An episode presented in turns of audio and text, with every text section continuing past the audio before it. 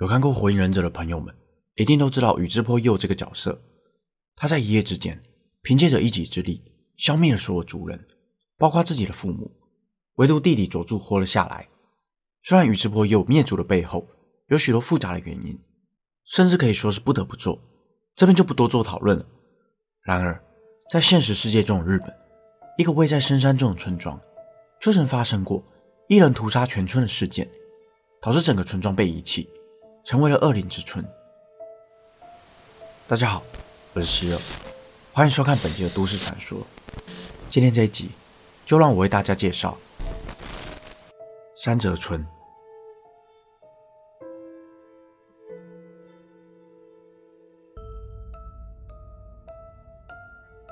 相传，在青森县的某处，曾有个不到百人的小村庄，名为山泽村。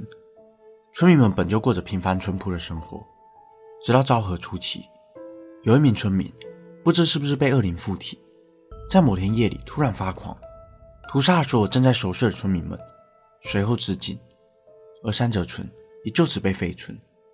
因为事件太过于骇人，政府便将此事件掩盖，有关山泽村的资料都被抹去，甚至就连地图上也找不到山泽村的确切位置。这件事情。就被遗忘了许多年，只有青森县稍微有点年纪的居民知道三泽村这个地图上不存在的废村。后来有传闻说，约莫在八零年代左右，有两男一女，共三名年轻人，在青森县的山里开车时，不小心迷了路。他们在路边的树林中看见一个残破不堪的鸟居，鸟居下还有两块巨大的岩石，看上去有点类似骷髅的形状。三人便下了车，打算走进去，看能不能找个当地人问个路。从入口处走了差不多一百公尺左右，眼前就出现了一大片长满杂草的空地和几间破旧的老房子。他们走进了其中一间，看到墙壁上还有早已干枯的褐色血迹，三人感到有些不对劲。突然，一阵凉意从背后袭来，他们听见了诡异的笑声，便立刻逃到屋外，朝车子的方向跑去。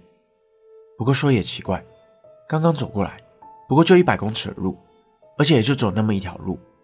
但不管他们怎么走，就是走不回入口处。此时，三人都害怕到了极点，而女孩不小心被地上的石头绊倒，跌了一跤，和两个男生们走散了。当女孩再次爬起来时，她看见身旁被一群黑色人影围绕着，但这些人的脸上没有任何五官。那个画面让她瞬间吓晕了过去。隔天，有居民发现了他们的车子，上面沾满了无数的血手印。后来，也在停车处附近发现了女孩，她全身无力，瘫倒在树下，双眼空洞无神。而跟她同行的那两名男子，也就此人间蒸发，没有人知道他们在哪。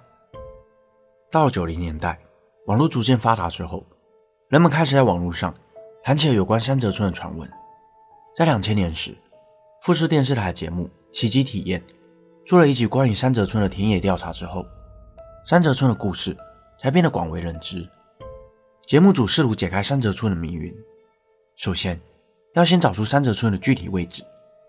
据说在村子的入口处有一个残破不堪、已经腐朽鸟居大门，门下有几颗形似骷髅岩石，而上面还有一块告示牌，写着这样的标语：“通往此路者无法被保障生命安全。”节目组便根据这些传闻的特征，寻找三泽村的位置。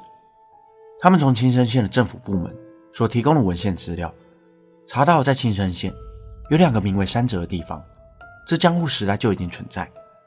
一个是位在青森市南京千郡的旧地名，这里曾有三百人，死于江户时代大饥荒时期；另一个则是在距离青森市一百公里的山户郡，后来与当地大村福地村并存。节目组实地走访两个地点。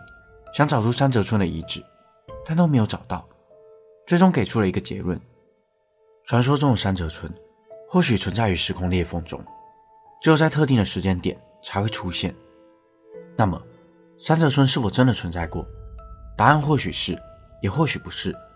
因为早年日本除了大城市以外的地区，大多是以村落的形式生活，从十几人小村到上百人的大村庄都有。这些小村庄。也没有正式的名称记载，或许三泽村就是其中之一个被遗忘的村庄。而一位村民屠杀所有村民的传闻，则是真实发生过，但并不是在青森县，而是在一千多公里远的冈山县。一九三八年五月二十日夜晚，冈山县深山中的贝尾村突然停电，但那时二战早已打响，日本举国上下都陷入了战争狂热，所有物力人力都以战争为重，因此停电也很稀松平常，村民们并没有特别在意。而在五月二十一日凌晨，一名男子用头巾绑着手电筒，手上拿着一把猎枪，腰间插着一把武士刀和两把匕首，在漆黑的村庄里展开了无情的屠杀。这场屠杀总共持续了一个半小时才结束，共计有三十人死亡，其中包含五名未成年人。凶手也在作案之后饮弹自尽，而又是什么原因让凶手如此泯灭人性的选择屠村？凶手。是二十一岁的都井木雄，出生于冈山县贝尾村。因为家里有农田，经济状况还算宽裕，但他的父母在他年幼时就因肺结核病逝，木雄便由祖母和姐姐抚养长大。或许是因为幼年便失去了双亲，让祖母对他特别的保护，不太让木雄外出。因此，木雄也比同龄人晚了一年才上小学。上学之后，也因为祖母的阻挠，有多次旷课的记录。不过睦雄本身的学习状况良好，小学毕业后本打算继续升中学，不过又因为祖母的反对而终止。小学毕业后，睦雄回家务农，但却被诊断出热膜炎，无法在夏天工作，他便每天在家无所事事。后来与自己关系良好的姐姐出嫁后，他也变得更加封闭，不太和同才来往。不过入夜后，他还是会到附近找些单身的女村民进行夜钓。这是日本古老的习俗，指的是单身男性夜访单身女性的房间，进行一些不可告人的事情，而且还是被所有人默许的。因为在以前农村社会的观念中，村中的单身女性或是寡妇都被视为男人的物品，但这个陋习在当时已经被政府明文禁止。不过木雄所在的村庄相对封闭，政府无力管辖，因此依旧保有这个习俗。木熊和许多女性都保持着夜钓的关系，直到一九三七年，成年的木雄准备入伍从军，不过却因为结核病被诊断出丙等体位。在当时日本的征兵制度中，甲乙等体位的男性才可以入伍从军，丙等以下则代表不合格，无法入伍。而当时日本的社会风气充满了帝国主义的狂热，甲等体位男性特别受到女性青睐，相对的。平等以下的男性则会遭到世人们的唾弃，在封闭的村里，消息传得特别快。很快的，木雄被拒绝入伍的消息就传遍了整个村庄。村民们总是会在背后对木雄冷嘲热讽，加上木雄患有结核病，村民们担心被传染，都选择回避都井一家，特别是木雄。而那些曾与他夜钓的女性，也都与他断联。后来，木雄取得狩猎执照，他买了一把猎枪后。每天入山练习射击，以此排解无法入伍从军的苦闷。在木雄犯案的前几周，因为祖母生病却又不肯吃药，木雄便将药倒入了汤里，而这个举动却不巧被祖母撞见。祖母以为孙子要将自己给毒杀，便立刻报警。警方来到都井家之后，才证实是乌龙一场。不过还是在第一时间没收了睦雄枪支。睦雄对此愤恨不平，他再次从其他管道。买来了枪支，并从刀剑收藏家那买了把武士刀和两把匕首，准备在五月二十日半夜进行屠村。之所以选择这一天，是因为睦雄打听到有几名出嫁到别的村庄的女性会在这天回乡。这些女性结婚前都曾与睦雄夜钓过，在得知他的平等体位以及疾病之后，便与睦雄结束了关系。因此，木雄对他们怀有着强烈的恨意。事发当天下午，木雄爬上了电线杆，切断了电线，并骑着脚踏车来回勘察路线。凌晨一点四十分，睦雄开始行动。他第一个下手的便是自己的祖母。接下来，他到附近村民的家中，找到那些曾说过他坏话或是嘲笑过他的村民。他对着一名不断向自己求饶的老妇人说道：“我本来跟你无冤无仇，但是现在我不得不杀你。”随后扣下了扳机，而对于没有说过他坏话的村民，他只是冷眼凝视着他们，并没有下手。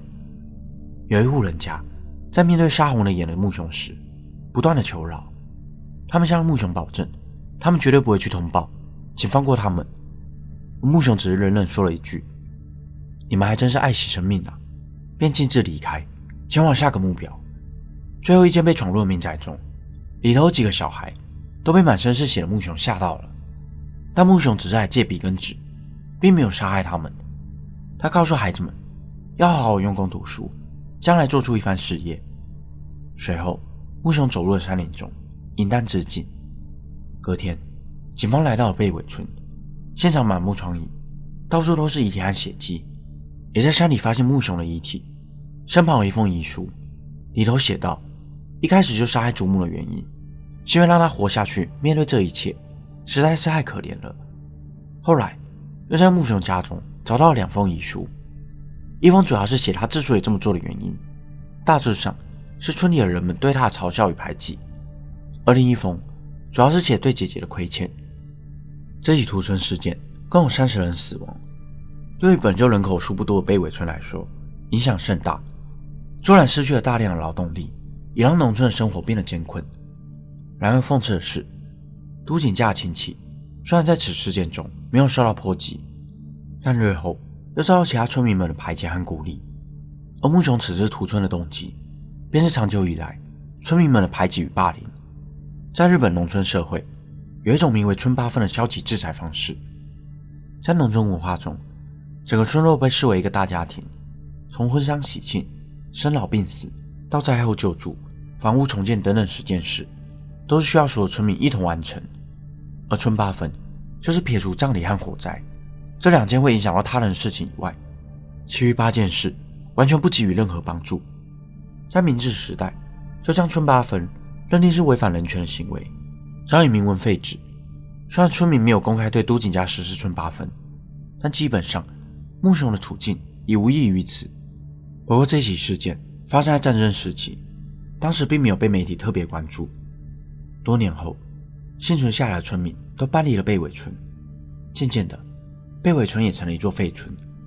现今在冈山县金山市的新庄区，仍能找到贝尾村的遗址。